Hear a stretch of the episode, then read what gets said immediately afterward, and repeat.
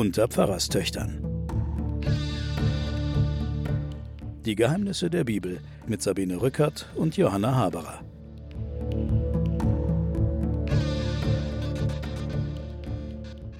Willkommen zu den Pfarrerstöchtern und den Geheimnissen der Bibel, liebe Hörerinnen und Hörer. Mir gegenüber sitzt meine Schwester Johanna. Hallo Sabine. Und ich bin Sabine Rückert. Wir kennen uns ja schon. Wir fangen also gleich an mit dem nächsten Kapitel aus dem Buch der Richter. Ja, Sabine, ich würde gerne zur Orientierung unserer Hörerinnen und Hörer ein paar grundsätzliche Bemerkungen noch machen zu diesem Buch der Richter. Ja. Die erste Frage ist, die wir uns stellen müssen, was würde eigentlich fehlen, wenn dieses Buch fehlen würde? In der Chronologie. Der Bibel. Mhm.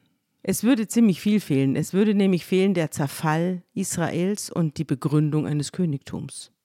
Das würde fehlen, aber von der Erzählchronologie fehlt gar nichts. Nein, Also da Jo- fehlt gar nichts. Genau, Josua stirbt und dann kommen ja die Könige und Ja. der Samuel. Das heißt also, dieses Buch ist von der Erzähldramaturgie sozusagen in der Zeitschleife dazwischen geschoben. Mhm. Und dieses Buch erzählt, du musst dir vorstellen, das versucht sozusagen theologisch gesehen, dieses Volk Israel von der Schöpfung bis zum Bau des ersten Tempels, versucht es die fehlenden 480 Jahre, die Zu rekonstruieren. zu rekonstruieren mit diesen Richtern. Also mit diesen Stammeshäuptlingen oder wie auch immer. Deswegen heißt es auch immer 40 Jahre, drei Jahre, zwei Jahre, so lange dauerte der Ach, Friede. das wird dann alles Wenn man das untersummiert? alles zusammensummiert, kommen wir sozusagen von der jüdischen Schöpfungsannahme 2000 vor Christus, wann die Schöpfung gewesen sein soll in der jüdischen Zeitrechnung, kommen wir dann an beim Bau des ersten Tempels. Und diese Zeit wird theologisch überbrückt und es wird sozusagen der große Bogen an dieser Stelle. Gleichzeitig sind wir aber in einer Zeitschleife, weil der Josua stirbt einmal, dann stirbt er nochmal, dann wird ein König bei Josua niedergemacht, der dann bei den Richtern wieder niedergemacht wird. Das heißt, es kommen auch die Könige alle irgendwie wieder vor, nicht alle, aber immer wieder. Es kommen die Feinde alle wieder vor. Also das heißt, wir sind in einer Erzählzeitschleife. Dann will ich erzählen, was vielleicht nochmal auch zur Erhellung unserer Gesamtschau auf die Bibel betrifft. Unser Altes Testament wird ja das jüdische Altes Testament, teilt sich in die Torah, dann in die Propheten, die Neviim und in die Keturim, das sind die Schriften. Und die Propheten, da sind wir jetzt drüber sozusagen, so ein Anfangsprophetentum erleben wir da. Es taucht jetzt auch demnächst einer auf. Genau. Diese kommentieren schon mal die Tora. Und die weiteren Schriften kommentieren dann Tora und Propheten. Das heißt, wir müssen jetzt nicht mehr vorstellen, dass wir in der Zeit voranschreiten, sondern alles, was wir jetzt lesen, kommentiert sich gegenseitig. Das Buch der Richter schaut auf der einen Seite, das kann man sich so wie so ein Zeitglas, wie so ein Sandglas vorstellen Eine Sanduhr. eine Sanduhr vorstellen. Sie öffnet sich auf der einen Seite zu Josua und auf der anderen Seite hin zu den Königen. Und wir sind jetzt an der Enge. Und wir kommen jetzt an die Enge. Wir schauen jetzt noch zurück zum Buch Josua. Da wird alles im Nordreich spielt da. Und dann kommen wir, und zwar ganz königskritisch, da geht es nämlich immer um die Frage, wie kann Israel regiert werden. Und der erste Teil des Buches der Richter sagt, es kann überhaupt nicht regiert werden. Allerdings, also am Äh, Ende dieses ja. Buches der Richter hat man auch den Eindruck, Also, dieser Haufen kann nicht regiert Dieser werden. Haufen kann nicht regiert werden. Aber die Begründung des ersten Teils des Buch der Richter ist, die Menschen haben vergessen, was in der Tora steht. Mhm. Also ohrenbetäubendes Schweigen über die Tora. Du musst dir vorstellen, wir haben die Bundeslade verlassen in Silo. Die kommt in diesem ganzen Buch der Richter praktisch nicht vor. Das zeigt sozusagen das ganze Volk Israel. Ist von Gott verlassen. Ja, da kommt Gott irgendwie in ganz komischen Zusammenhängen vor. Da kommen Ja, wir ja da jetzt kommen noch wir drauf. gleich drauf.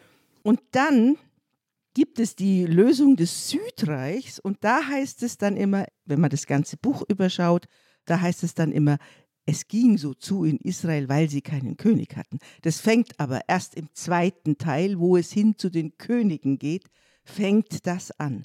Also haben wir da zwei verschiedene politische Optionen. Die einen sagen, wir brauchen die Torah, sonst geht hier gar nichts. Und die anderen sagen, wir brauchen einen König, sonst geht hier gar nichts. Da streiten sich zwei politische Optionen. Das, was wir jetzt besprechen, ist ein Israel vollständig ohne Torah. Und das ist so, wie wenn Deutschland ohne Grundgesetz wäre. Mhm. Da würde jeder tun, was er wollte. Darf ich noch eine Sache sagen? Mhm. Also du musst dir vorstellen, dieses Richterbuch gibt es ganz in dem Kodex Aleppo. Da haben wir dieses Richterbuch ganz vorhanden. Und dieser Kodex Aleppo, der ist im 9. Jahrhundert nach Christus. Nach Christus im Tiberias zum letzten Mal abgeschrieben worden und er ist dann von den sogenannten Masoreten vokalisiert worden und mit Akzenten versehen worden, weil diese Schriften waren nur Konsonanten. Ja, aber Ivrit hat ja auch nur Konsonanten, oder? Genau. Ivrit hat Konsonanten, aber das alte Hebräisch ja. hat nur Konsonanten. Und da hängt es natürlich sehr stark davon ab, wie man das mit Vokalen versieht, was für einen Sinn sich ergibt. Ja, kann man sich ja bei uns auch vorstellen, dass ja. wenn man einfach die Vokale rausnimmt, ja. dass die Konsonanten allein unterschiedliche Wörter ergeben. Da gab es den Beruf der Massoreten. Die haben zwischen 780 und 930 den hebräischen Text durch Vokalisieren und Akzente fixiert. Das sind die Herren der Überlieferung. Mhm. Die saßen in Israel, in Tiberias. Sie hießen die Herren der Überlieferung oder die Punktatoren. Und dann gibt es diese, es gibt diese großen Kodizes, auf die wir uns alle berufen in unseren Bibelübersetzungen. Und die haben zum Teil abenteuerliche Geschichten. Also dieser Kodex von Aleppo, der ist ausgewandert von Tiberius erstmal nach Kairo, dann geklaut worden oder in irgendeiner Weise vom Maimonides bearbeitet worden. Das ist ein jüdischer Philosoph des Mittelalters. Dann ist er nach Aleppo gekommen. Dann ist er angeblich verbrannt in der Synagoge von Aleppo, als die Juden dort verfolgt wurden. Plötzlich tauchten wieder Seiten auf und unter anderem das Buch der Richter gibt es ganz und vollständig in diesem Kodex Aleppo. Aber, das ist ja unglaublich. Aber ja, und man weiß nicht, es gibt die Vermutung, dass irgendwo auf der ganzen Welt englische und amerikanische Sammler einzelne Seiten besitzen, dass da ein Riesengeschäft draus gemacht wurde. Jetzt ist er in Israel, in Jerusalem, im Nationalmuseum und er gehört zu den Weltdokumenten Erbe. Aber diese Sache können wir vielleicht später noch mal ein bisschen vertiefen, weil die Lebensgeschichten dieser alten Kodizes, die sind abenteuerlich. Man fragt sich ja auch, wenn wir hier vor unserer dicken Bibel sitzen, wo kommen diese Texte alle her? Warum sind diese Texte hier drin, aber andere Texte, wie zum Beispiel Judith und Holofernes oder die tolle Geschichte der Lilith, der verstoßenen ersten Frau Adams, ist eben nicht in der Bibel. Also über die Apokryphen müssen wir uns auch nochmal unterhalten, sonst werden wir hier wunderbare Erkenntnisse und Geschichten außen vor lassen. Ja, ich glaube, wir werden Stück für Stück ein bisschen entfalten, wie auch die Redaktion gelaufen ist dieser Schriften und wie auch die Selektion. Das ist ja eigentlich ein journalistisches Geschäft. Ja, ja. Was kommt rein und was kommt ja, raus. Das werden wir auch noch Chefredakteursgeschäft ist das. So ist es. Wer waren eigentlich die Chefredakteure?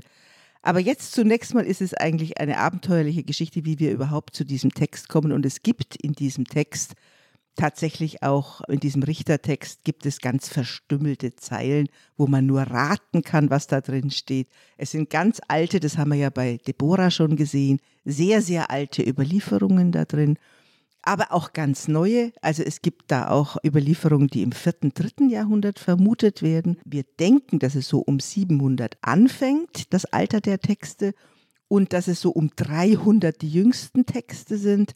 Und dazwischen sind unendliche Überarbeitungen, zum Beispiel eine Prophetenüberarbeitung, die überall zu diesen Richtern irgendwas Prophetisches, Berufungsgeschichten und sowas reingeschrieben hat. So, jetzt können wir anfangen. Okay. Nach dieser langen Vorrede kommen wir zur Geschichte der Berufung des Gideon.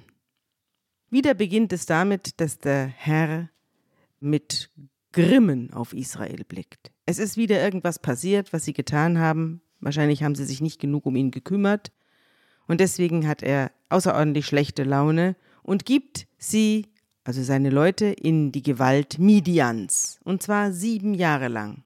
Und Midian gewann die Oberhand und die Israeliten machten sich in die Schluchten der Berge auf und in die Höhlen und in die Bergnester und verkrochen sich da vor den Midianitern. Doch immer wenn die Israeliten etwas gesät hatten, kam Midian, die Amalekiter und die Leute aus dem Osten, zogen sie gegen sie heran und belagerten die Israeliten und vernichteten die Ernte des Landes bis hin in die Gegend von Gaza. Sie ließen in Israel keine Lebensmittel übrig, auch kein Schaf und kein Rind und kein Esel, denn sie zogen mit ihren Herden und Zelten heran und kamen so zahlreich wie die Heuschrecken herbei. Das haben wir also, sagen wir ja auch, wie die Heuschrecken. Das haben wir aus der Bibel. Zahllos waren sie selbst und ihre Kamele und sie kamen und verheerten das Land und dann verarmte Israel sehr und die Israeliten schrien zum Herrn.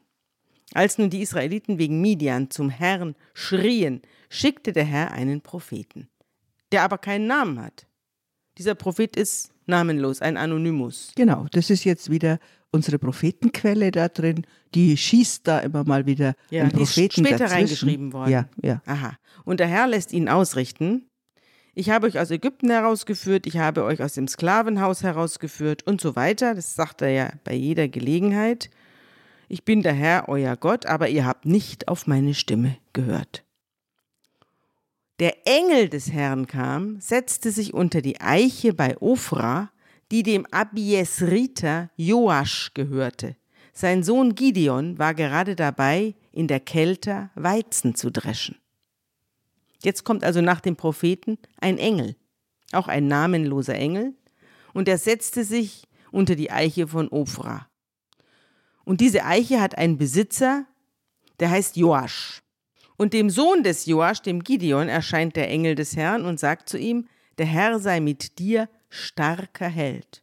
Und Gideon schaut an sich runter und kann nicht glauben, dass er gemeint sei. Ach, sagt er, ist der Herr wirklich unter uns?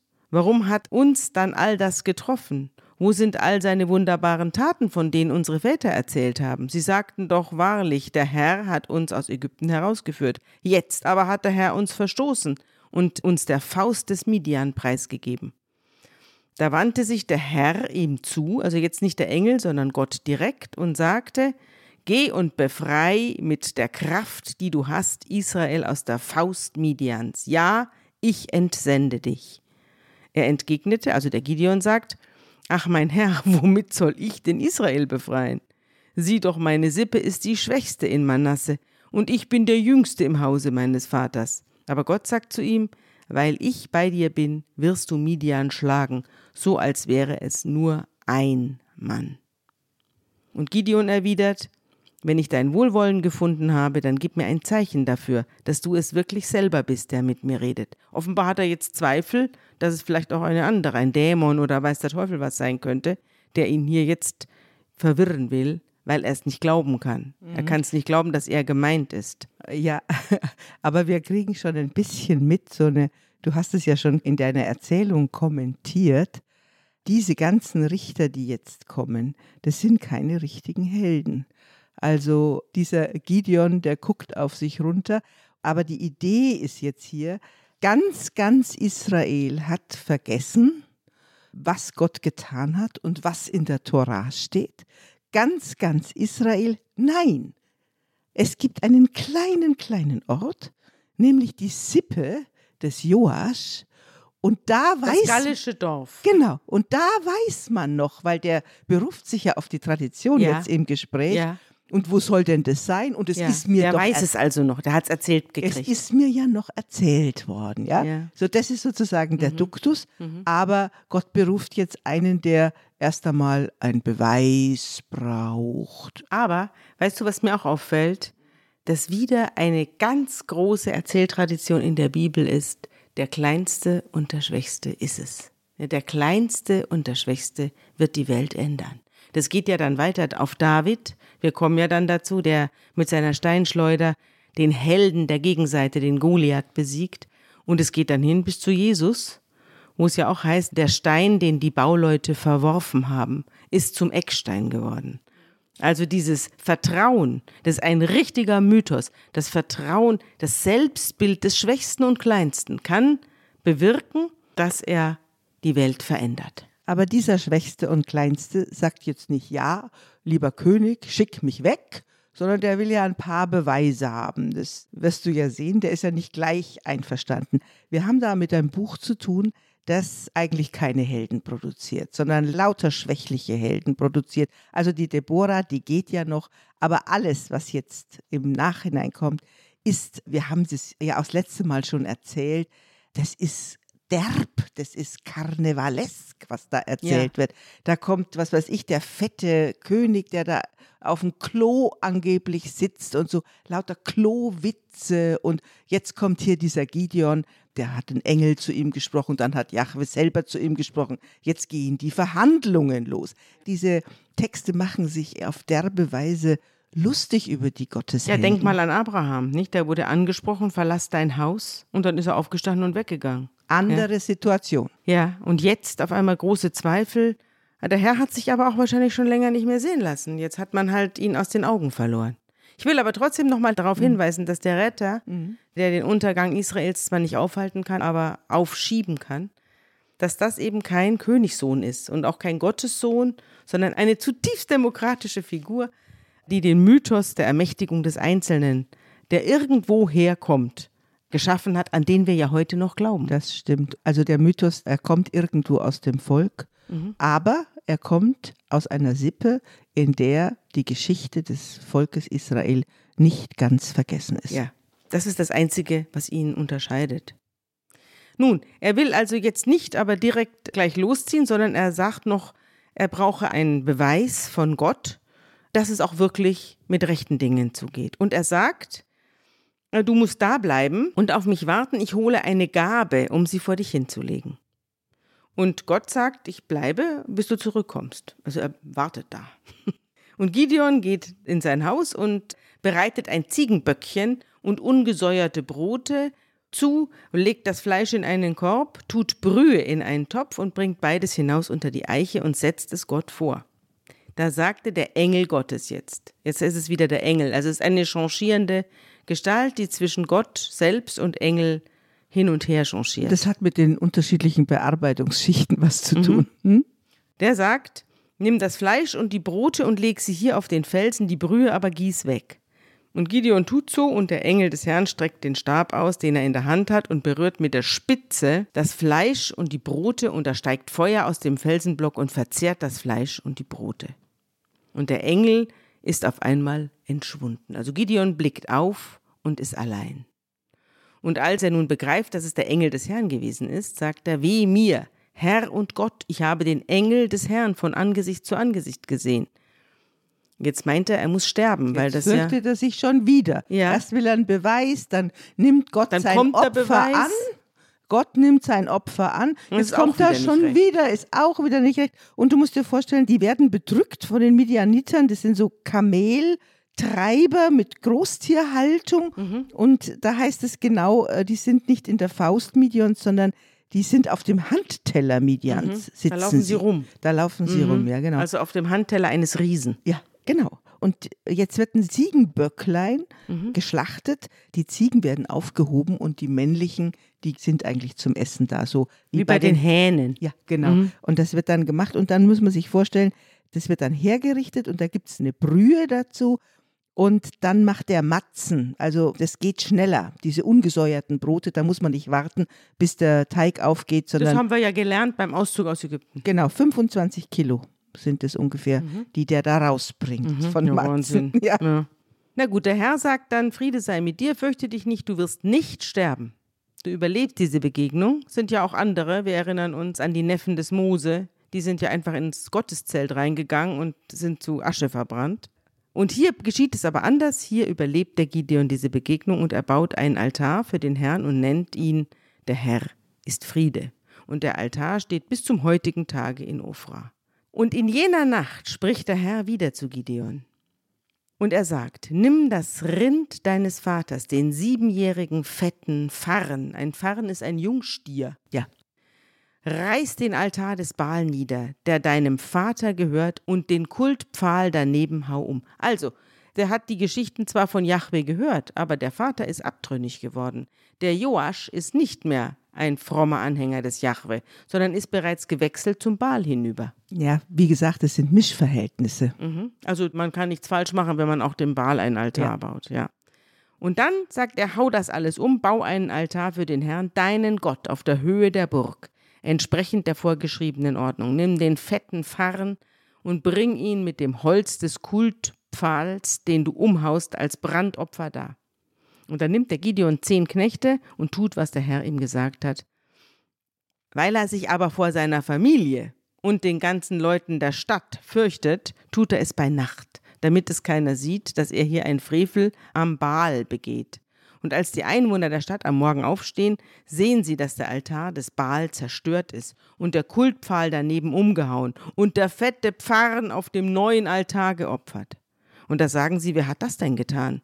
Und dann wird eine Ermittlung angestellt und herauskommt, Gideon war's, der Sohn des Joasch. Und die Einwohner der Stadt sagen zu Joasch, gib uns deinen Sohn heraus, er muss sterben. Denn er hat den Altar des Baal niedergerissen. Und dann sagt Joasch folgendes.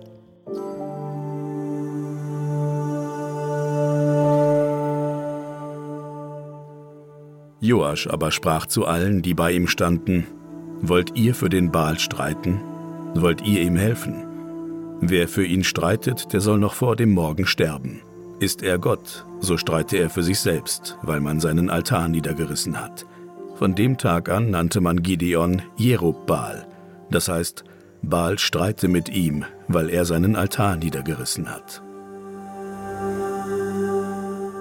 Auch hier siehst du wieder, wie sarkastisch dieser Text ist. Also erstens siehst du, der Gideon macht jetzt erstmal gar nichts, sondern sein Papa stellt sich vor ihn. Ja. Und natürlich wird der Name Jerubal erklärt, aber gleichzeitig sarkastisch, weil eigentlich ein Jahwe-Anhänger wissen muss, dass kein anderer Gott gegen ihn streitet. Es gibt den anderen ja gar nicht aus einer bestimmten Perspektive der Religionsentwicklung heraus. Also ist das höhnisch sozusagen, wieso sollen wir uns denn streiten? Sollen sich doch die Götter streiten, ja? Also das ist ein Witz.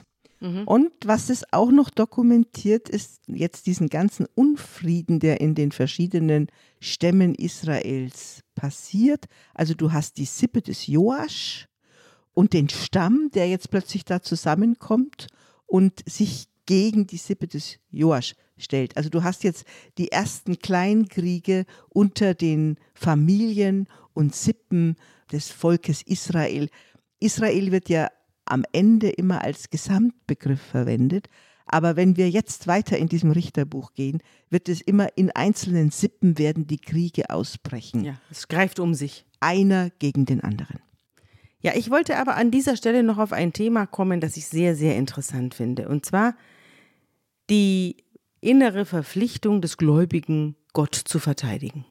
Ich habe das nie verstanden, denn ich finde, wenn die Christen, die Juden, die Muslime oder wer auch immer glaubt, ihren Gott verteidigen zu müssen, es geht ja hier auch darum, der Joasch sagt ja, Baal soll sich selber verteidigen und ich finde das auch.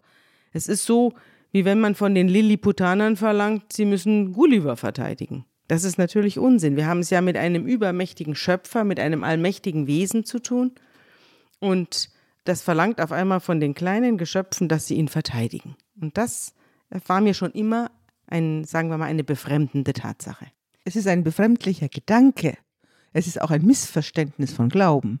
Aber du hast dazu Material. Ich habe dazu Material und zwar hatten wir bis vor einigen Jahren einen Kolumnisten bei Zeit Online, der hieß Thomas Fischer und war ein Richter am Bundesgerichtshof.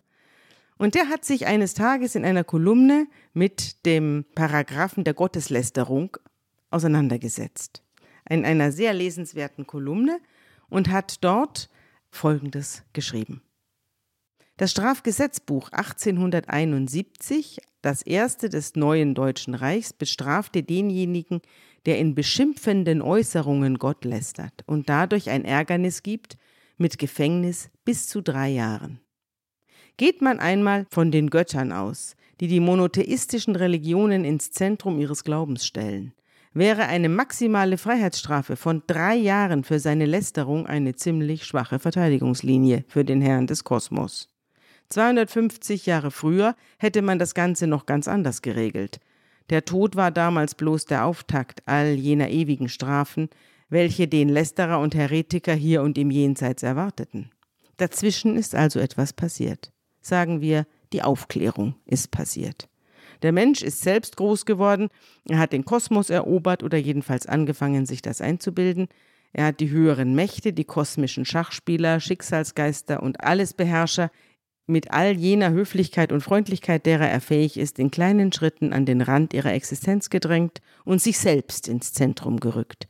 Wer heute mit einem Theologen darüber streitet, ob der Mensch eine Erfindung Gottes oder Gott eine Erfindung des Menschen sei, wird in Europa nicht mehr gekreuzigt, sondern freudig zur Podiumsdiskussion eingeladen. Gott, jeglicher denkbare Gott, mag alles Mögliche benötigen, aber gewiss keinen Straftatbestand im deutschen Strafgesetzbuch, der seine Lästerung verbietet. Wenn er auch nur halbwegs wäre, wen wir aus dem Alten Testament kennen und schätzen, würde er angesichts seiner jahrtausendelang fortgesetzten Lästerung und Missachtung dieses staubkorngroße Sonnensystem gewiss in einem Ozean aus chlorierten Kohlenwasserstoffen ertränken, ohne mit der Wimper zu zucken. Stattdessen lässt er uns angeblich unter ständiger freundlicher Anteilnahme unsere kleine Welt selbst in die Luft blasen und Milliarden seiner mit Würde und Verantwortung ausgestatteten Ebenbilder im Elend verderben. Das ist, so hofft jeder wahrhaftig Gläubige, das Geheimnis des Glaubens. Je weiter weg Gott erscheint, desto näher ist er dem Verlassenen. Dies kann man so sehen, muss es aber nicht. Ein Viertel der deutschen Bevölkerung bezeichnet sich als Atheisten. Sie möchten nicht mit den Träumen des Papstes und den Weissagungen der Propheten behelligt werden. Und sie haben dasselbe Recht wie jeder andere Bürger, vom Staat und seinem angeblich christlichen Weltbild in Ruhe gelassen zu werden.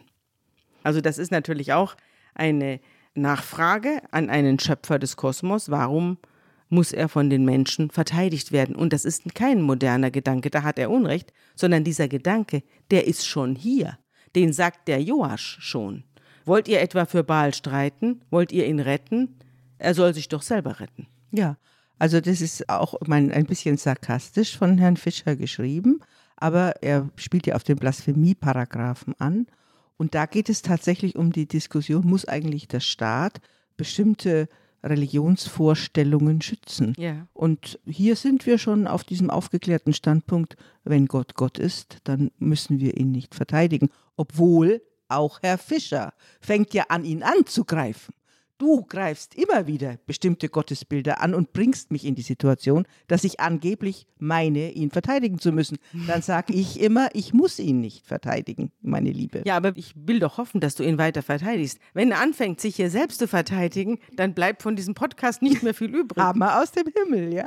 jedenfalls, jedenfalls ist einer der beiden Diskutanten dann plötzlich weg. ja, wie geht's weiter mit Es Gideon? geht so weiter, dass ganz Midian, Amalek und die Leute aus dem Osten sich zusammentun und herüberziehen und in der Ebene Jesreel ihr Lager aufschlagen. Und der Geist des Herrn kommt über Gideon und er bläst in ein Widderhorn und ruft die Abiesriter, ihm in den Kampf zu folgen. Pass auf, das heißt genau übersetzt, der Geist Jahwes hat sich Gideon angezogen. Das ist ja witzig. Der fuhr da hinein. Ja, der hat ihn sich Gideon- angezogen. Gideon wird zum Gefäß. Ja, der wird zum Gewand sozusagen, ja. Ja. Und Gideon schickt dann Boten in ganz Manasse umher und ruft Manasse auf, ihm in den Kampf zu folgen und schickt Boten nach Ascher, Sebulon und in den Stamm Naphtali. Und auch die kommen dazu, und da sagt Gideon zu Gott, wenn du Israel wirklich durch meine Hand retten willst, wie du gesagt hast, zieh her. Jetzt will er wieder ein Zeichen haben. Das gibt's ja auch bei ganz modernen Menschen, die sagen, wenn der oder die mich wirklich liebt, dann tut sie das und das. Und dann wird es sozusagen magisch, werden bestimmte Verhaltensweisen oder Zeichen, die einem passieren oder Dinge, die einem am Tag widerfahren, werden dann magisch aufgeladen zu prophetischen Omen, die also in einer großen Frage den Weg zeigen Es sollen. ist aber auch ein bisschen humoristisch.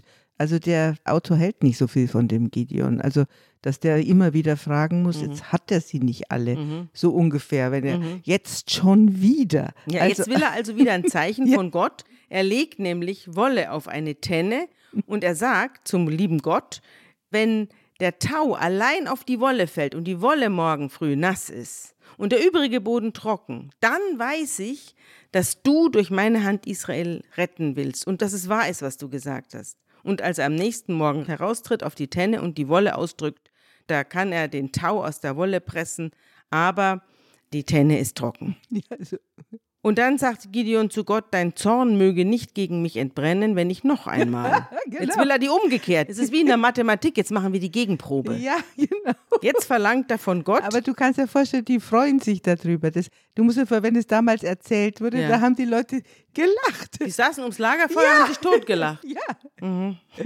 Und diesmal sagt Gideon, die Wolle soll jetzt diesmal trocken bleiben und der Boden der Tenne, der soll feucht sein vom Tau. Und Gott macht es jetzt auch wieder so. Er tut ihm den Gefallen. Am nächsten Morgen ist die Wolle trocken und der ganze Boden voller Tau.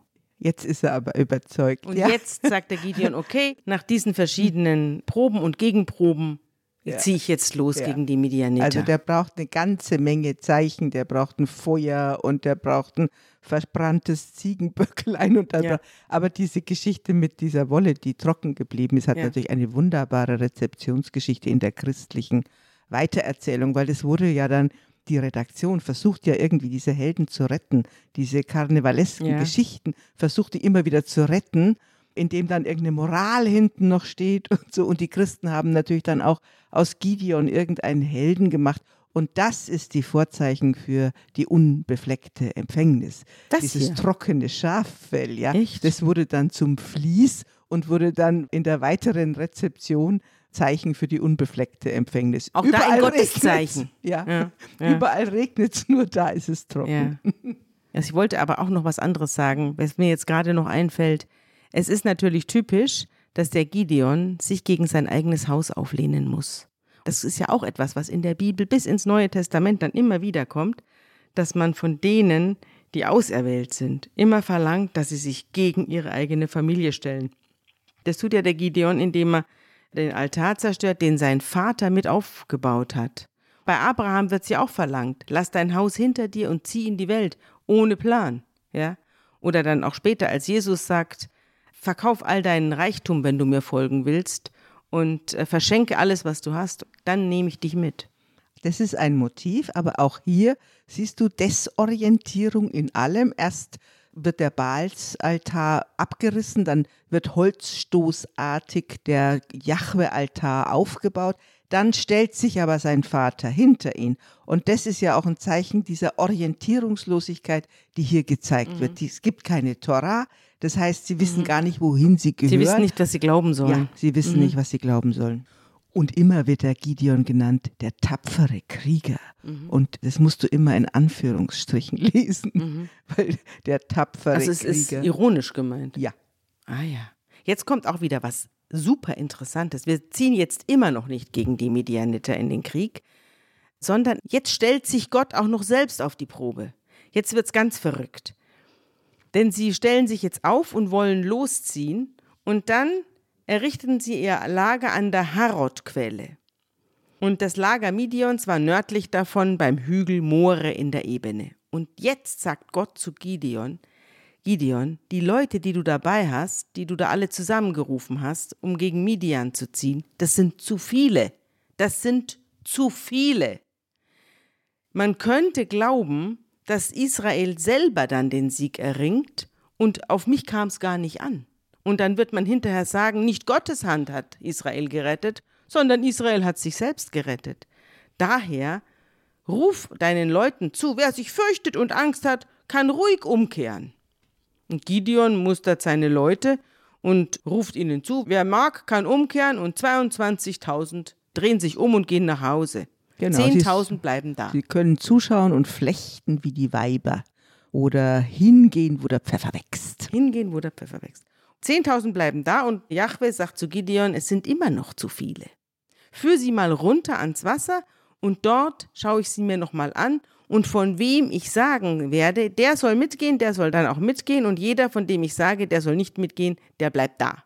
Und Gideon führt die Leute zum Wasser und Gott sagt zu ihm, stell alle am Wasser auf und alle, die das Wasser mit der Zunge aufschlabbern, wie ein Hund das tut, die nehme ich mit in den Kampf. Und alle anderen, die die Hand benützen, um Wasser zu schöpfen und aus der Handkelle zu trinken, die sollen da bleiben.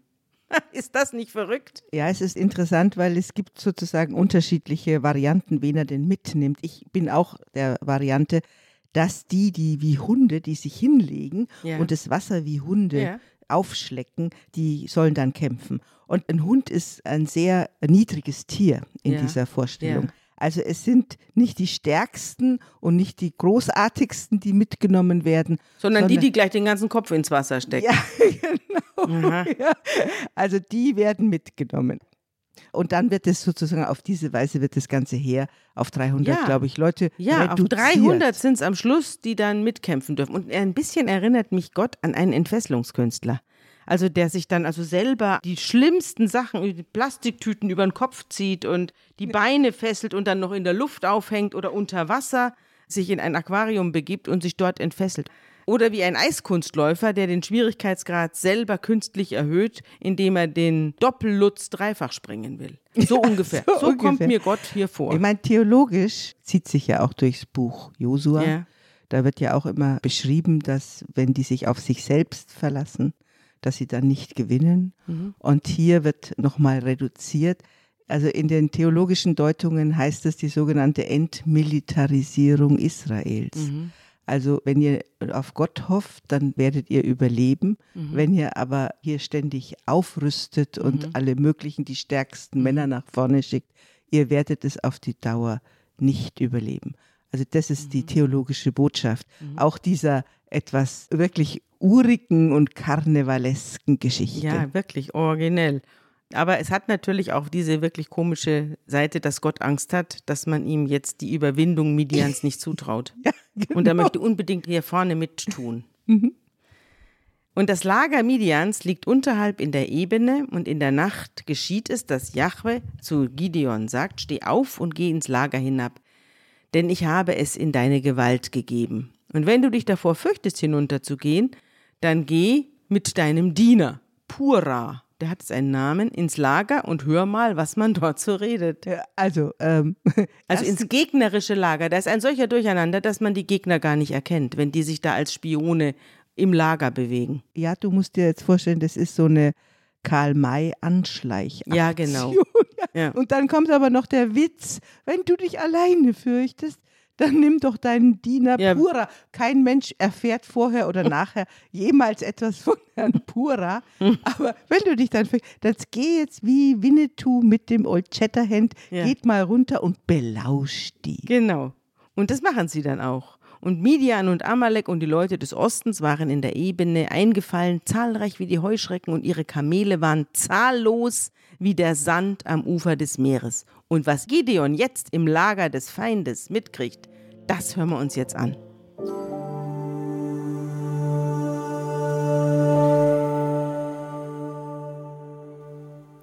Als nun Gideon kam, siehe, da erzählte einer einem anderen einen Traum und sprach, siehe, ich habe geträumt. Ein Laib Gerstenbrot rollte zum Lager der Midianiter, und er kam an das Zelt, stieß es um, dass es einfiel, und kehrte es um, das oberste zu unterst, so dass das Zelt am Boden lag. Da antwortete der andere, das ist nichts anderes als das Schwert Gideons, des Sohnes des Joasch, des Israeliten. Gott hat die Midianiter in seine Hände gegeben mit dem ganzen Heerlager.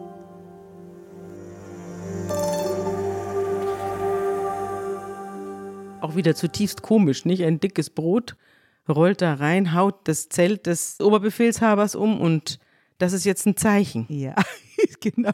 Also erstmal ist es kein Weizenbrot, weil Weizenbrot ist weich. Gerstenbrot ist ziemlich hart und ist was für die armen Leute. Also es sind so, das muss man sich so wie so eine Scheibe vorstellen, die da rum, rumeiert. Es ist auch in der hebräischen Übersetzung unklar, ob diese Brote jetzt vom Berg runterrasseln, runtergerollt kommen oder ob die im Lager rumrollen. Und es ist auch noch unklar, man muss sich das als eine Beduinenzeltstadt vorstellen, ja.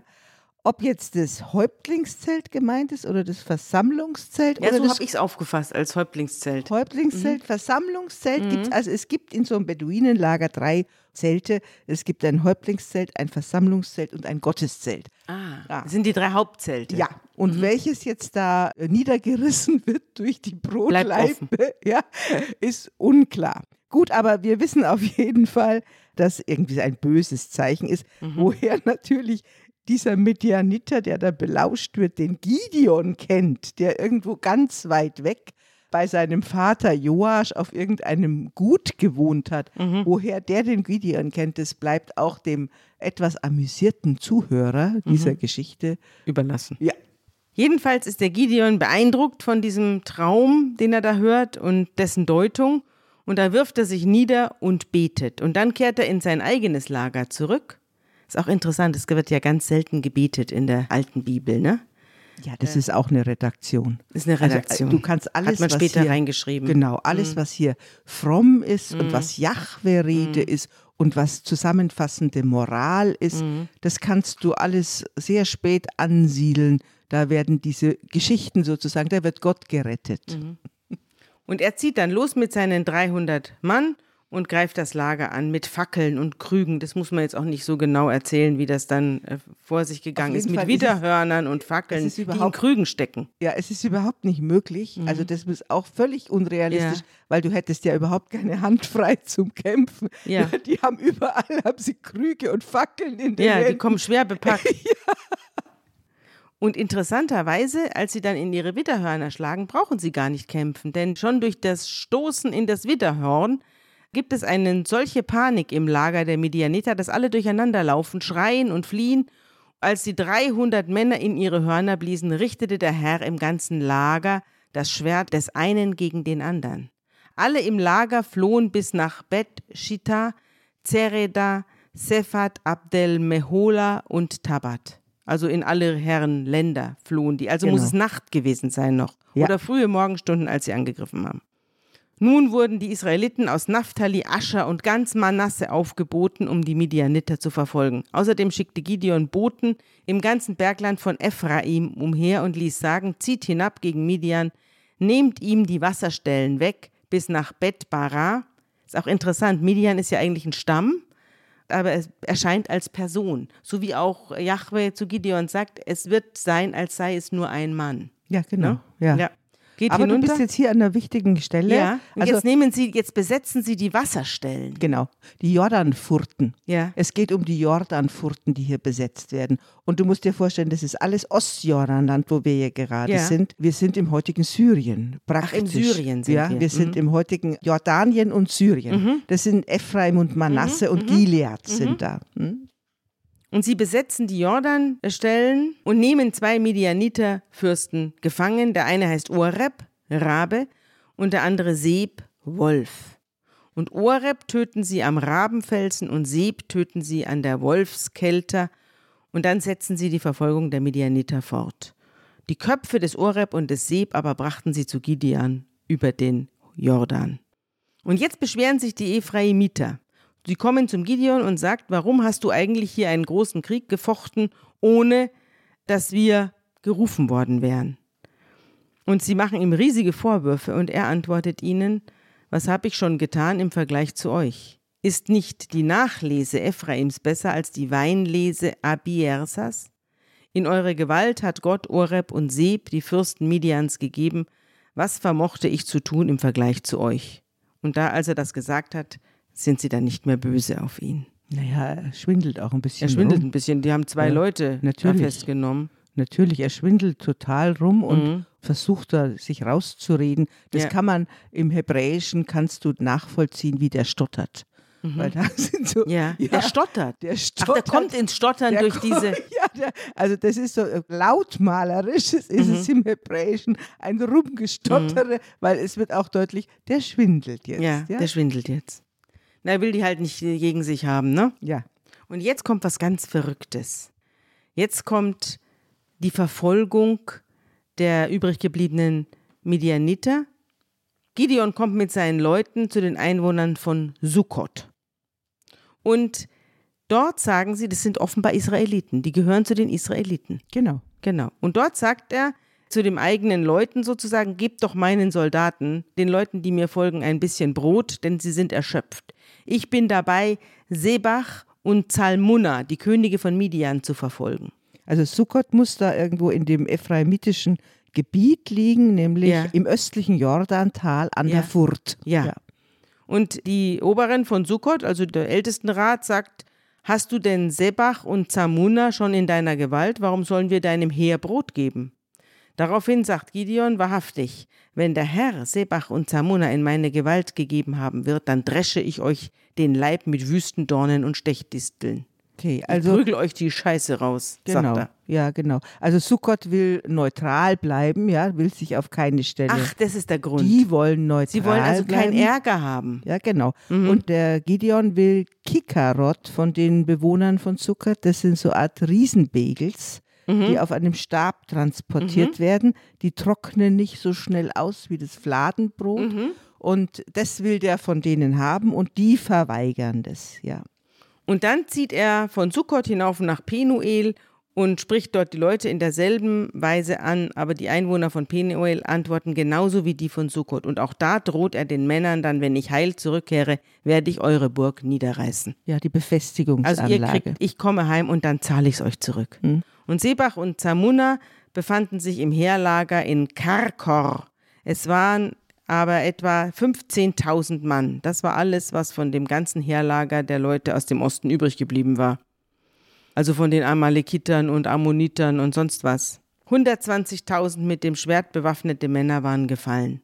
also der Salmuna heißt der bei dir oder der Zerach? Ja, Sebach. Sebach und Zalmunna Sebach. steht in meiner Bibel oh hier. Gott, schau, da siehst du wieder die Arbeit der Masoreten. Ja. Also da wird vermutet, dass dieses Salmuna, der Schatten ist versagt, heißt als Name. Also es gibt keinen Schatten vor es der gibt Sonne. keinen Schatten vor der Sonne. Und der Sebach oder Serach oder wie auch immer, der heißt Schlechter. Schlechter im Sinne von Schlachten. Genau. Gideon zieht also den Beduinenweg östlich von Nobach und Jokboha hinauf und schlägt das feindliche Heer, das sich in Sicherheit gebracht wähnt. Die haben nicht damit gerechnet, dass sie verfolgt werden. Und Sebach und Zamuna, die beiden Könige, fliehen, werden aber von Gideon verfolgt und gefangen und er scheucht das ganze Heerlager auseinander. Und jetzt kommt Gideon vom Kampf zurück, nimmt einen jungen Mann fest, der zu den Leuten von Sukkot gehört. Genau, ein städtischer Also- Verwaltungsbeamter ist Ah das. ja, ein Verwaltungsbeamter. der schreibt nämlich jetzt, ja. Ah ja, er Mhm. fragt ihn nämlich, wer jetzt eigentlich verantwortlich ist für diese Verweigerung der Brote. Er will Namen, ja? Und der schreibt ihm jetzt die Oberen, die Ältesten von Sukkot auf, 77 Männer. Jetzt kehrt er zurück, der Gideon, und hat diese Liste mit den Namen dabei und, und stellt die beiden Gefangenen, Sebach und Zalmunna, vor die Einwohner von Sukkot und sagt, das sind die Männer, deretwegen ihr mich verhöhnt habt.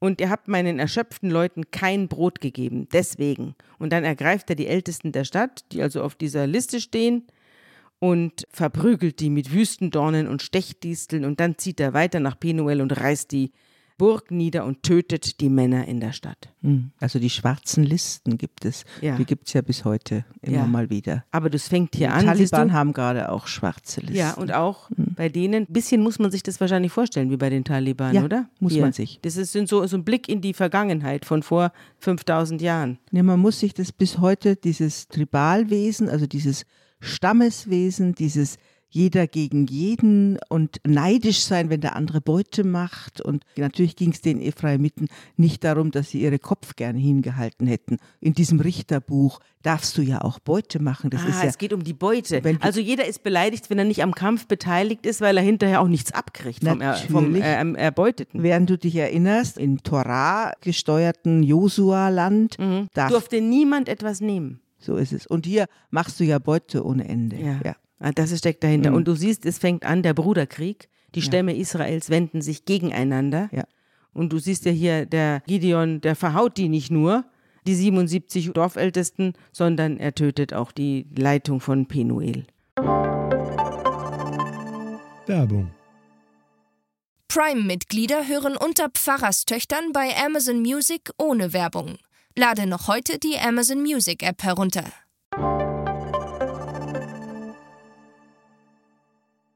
Wenn man jetzt versucht, wir können immer nur näherungsweise sozusagen die Gegenden beschreiben, wo Mhm. das jetzt spielt. Mhm. Wenn man versucht, die Orte aufzufinden, dann kommt man in den Wald, will ich nur sagen. Mhm. Wenn man das versucht, weil es gibt Orte, die sind Fantasieorte, die werden Mhm. nach irgendwelchen Geschichten benannt. Mhm. Dann gibt es Orte, die es wirklich gibt Mhm. und, und so weiter und so Das fort. hatten wir ja schon öfter. ja, das hatten wir öfter. So, und jetzt fragt der Gideon, wendet sich jetzt an die beiden festgenommenen Könige Sebach und Zalmunna und fragt sie, wie sahen denn die Männer aus, die ihr in Tabor getötet habt? Und die beschreiben diese Getöteten, sie sagen, sie waren so wie du, jeder sah aus wie ein Königssohn. Und der Gideon weiß jetzt, es waren meine Brüder, die Söhne meiner Mutter. Okay, jetzt kommt wieder ein neues Thema. Ja, Jetzt kommt das Thema Blutrache. ja. Auch das hast du bis heute. Ja. Und daraufhin beschließt er sie, dass sie sterben müssen. Und jetzt sagt er zu Jeter, seinem ältesten Sohn, auf, töte sie. Aber der Junge zog sein Schwert nicht, er hatte nämlich Angst, weil er noch so jung war. Ein Adoleszenter ist Ja, es. der war vielleicht zwölf. Der war oder? vielleicht elf oder zwölf, ja. Ja. Also das ist wie bei den Kindersoldaten. Ja. Da wird das ja auch so gemacht. Ja. Wir haben das ja auch vorgelesen hier bei einer Sendung, Ja. dass die Kindersoldaten dadurch sozusagen ihre Soldatenwürde bekommen, dass sie als zehn- oder zwölfjährige einen erwachsenen Mann töten. Und das verlangt er hier von seinem ältesten Sohn Jeta auch. Aber Aber, der er- macht es nicht. Er beharrt auch nicht drauf. ja. Mhm. Und die beiden Könige kriegen auch schon Angst und sagen, hallo, wir wollen nicht von einem Kind umgebracht werden. Steh bitte selber auf und schlag uns nieder. Die wollen also von einem König oder von dem Heerführer erschlagen werden. Ganz schlecht von einem Kind umgebracht zu werden oder aber, oder von einer Frau. Da kommen wir aber dann noch drauf. Das, da kommen noch wunderbare Szenen. Du weißt ja hier, unser, unser Sisera. Freund, unser un- Sisera. unser Sisera, der wurde ja gleich äh, durch den Teppich hindurch erdolcht. Aber es kommen noch andere wunderbare Szenen in dieser Hinsicht. Und da steht der Gideon auf und tötet Sebach und Salmunna. Und dann nimmt er ihren Kamelen die kleinen Monde ab, die sie um den Hals tragen. Kannst du mir erklären, was das bedeutet? Ja, die haben natürlich diese Sonnen- und Mondgott-Religion, diese Midianiter. Und das ist halt Gold und das ist wertvoll. Und die tragen, die sind ja Kameltreiber. Die haben große Herden und leben in einer Art Beduinenwelt. Obwohl die Israeliten oder diese hebräische Sprache hat kein Wort für Beduinen oder Ja. Nomaden, Ja. sondern die sind die Zeltbehausten. Mhm. Und die haben ihren Schmuck natürlich an ihren wertvollsten Tieren, das sind die Mhm. Kamele. Wir haben Kamele schon, ich glaube 1200 vor Christus, werden die schon als Lasttiere verwendet, aber diese Beduinen verwenden sie als Verkauf, als Handelsware Mhm. und züchten auch schon. Also das ist ihr großer Reichtum. Und jetzt kommt noch die Schlussszene in der Biografie des Gideon. Die Israeliten kommen nämlich zu ihm und sagen, werde unser Herrscher. Also sie bieten ihm die Königswürde an und wollen jetzt, dass er sozusagen in der Nachfolge des Mose oder des Joshua, denn seither gibt es ja keinen richtigen Herrscher mehr, wollen sie, dass er das Land durch eine Königswürde zusammenhält. Und Gideon antwortet ihnen, ich will nicht über euch herrschen und auch mein Sohn soll nicht über euch herrschen. Der Herr soll über euch herrschen. Also er lehnt die Königswürde ab. Das erinnert mich an den Adligen und Politiker Cincinnatus, der so eine Legende nach oder Historie nach, man weiß es nicht so genau, vielleicht hat es ihn wirklich gegeben, der im 5. Jahrhundert vor Christus, als Rom in größter Gefahr war, wurde er vom Acker geholt. Also er war ein Adliger und Politiker, sein Sohn war fälschlich des Mordes beschuldigt worden und musste deshalb fliehen. Und Cincinnatus musste die Hinterbliebenen des Mordopfers bezahlen und wurde dadurch arm. Und deswegen musste er seinen Acker selbst bestellen.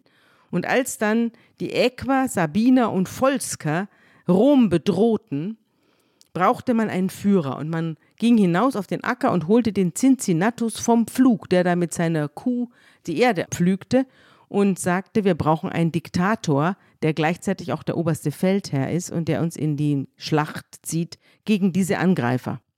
Und Cincinnatus nahm dann das Amt des Alleinherrschers an und in wenigen Tagen, ich glaube in 14 Tagen, besiegte er die verfeindeten Völker mit den römischen Truppen und jetzt machte sich ein Rom angstbreit, dass er jetzt weiter Diktator bleiben will, wo er jetzt das Heer hinter sich hat.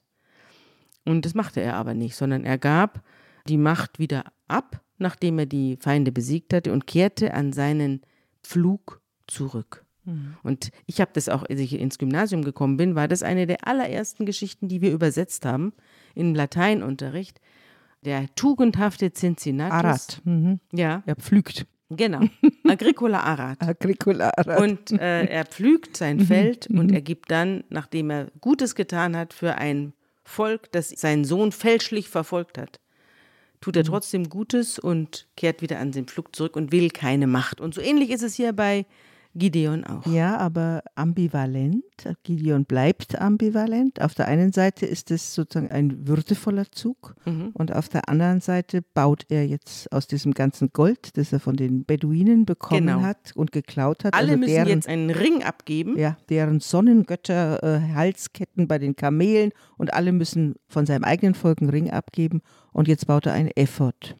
Was ist Und- denn das, ein Ephod? Das ist ein Kultbild, das er herstellt in Ofra. Und du kannst es also. Ein Kultbild. Ja. Also sie haben sich ein Bild von Gott gemacht. ja, es ist also auf verschiedenen Textebenen gibt es da unterschiedliche Interpretationen. Auf der einen Seite ist es ein verdienter herrschaftlicher Akt, dass er jetzt sozusagen aus der Beute etwas baut. Und auf der anderen Ebene, das ist dann die sogenannte Prophetenredaktion in diesem Buch, ist es ein schwerer Fehler. Diese Person schillert schon in den Ja. verschiedenen Bearbeitungsschichten. Hier steht, den Ephod stellte er in seiner Stadt Ofra auf und ganz Israel trieb dort damit Abgötterei. Das brachte Gideon und sein Haus zu Fall. Also es ist jetzt wieder so eine Zusammenfassung, Ja. ja. Wo du dann die Lehre des letzten Moral Re- von der Geschichte ja, des letzten drin. Mhm. Redakteurs. Aber man kann den Ephod auch lesen als das priesterliche Ornat. Der heißt auch Ephod, also Ah. das hebräische priesterliche. Also du hast da, wie gesagt, lass es uns einfach so sagen, Mhm. diese Figur bleibt nicht nur komisch ein bisschen, Mhm. sondern auch ambivalent, taugt nicht so richtig zum Helden. Mhm. Jedenfalls hat Israel 40 Jahre Ruhe, solange der Gideon lebte. Und der Gideon hatte 70 leibliche Söhne, denn er hatte sehr viele Frauen. Auch seine Nebenfrau, die in Sichem war, gebar ihm einen Sohn. Dem gab er den Namen Abimelech. Dieser Abimelech wird uns in der nächsten Folge begleiten und interessieren. Der Gideon starb aber selber in hohem Alter und wurde im Grabe seines Vaters Joasch in Ofra beigesetzt. Und als Gideon tot war, trieben die Israeliten wieder Abgötterei mit den Baalen und machten den Baal des Bundes zu ihrem Gott und sie dachten nicht mehr an Jahwe, ihren Herrn, der sie aus der Gewalt all ihrer Feinde ringsum befreit hatte. Auch dem Haus Jerubal Gideon erwiesen sie kein Wohlwollen, wie es all dem Guten entsprochen hätte, das er doch für Israel getan hat. Das ist wieder auch so eine Zusammenfassung. Ich hätte jetzt ein gutes Wort Mhm, Ja. zum Schluss. Ja, ich, wir hören es uns an. ich dachte, dass ich vielleicht aus dem Prediger was nehme, weil der die Haupttat des Gideon ist ja, dass er die Baals Altäre einreißt. Und im Prediger 3 gibt es dieses wunderbare Wort über, dass ein jegliches seine Zeit hat.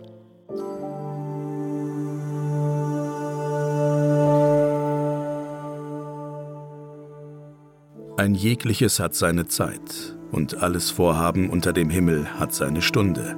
Geboren werden hat seine Zeit, sterben hat seine Zeit, pflanzen hat seine Zeit, ausreißen, was gepflanzt ist, hat seine Zeit, töten hat seine Zeit, heilen hat seine Zeit, abbrechen hat seine Zeit, bauen hat seine Zeit.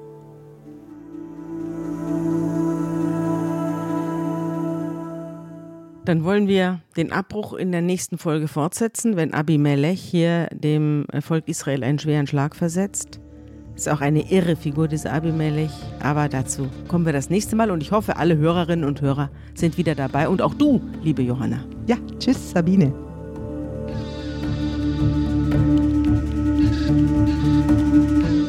Unter Pfarrerstöchtern ist ein Podcast der Zeit und von Zeit Online. Produziert von Pool Artists.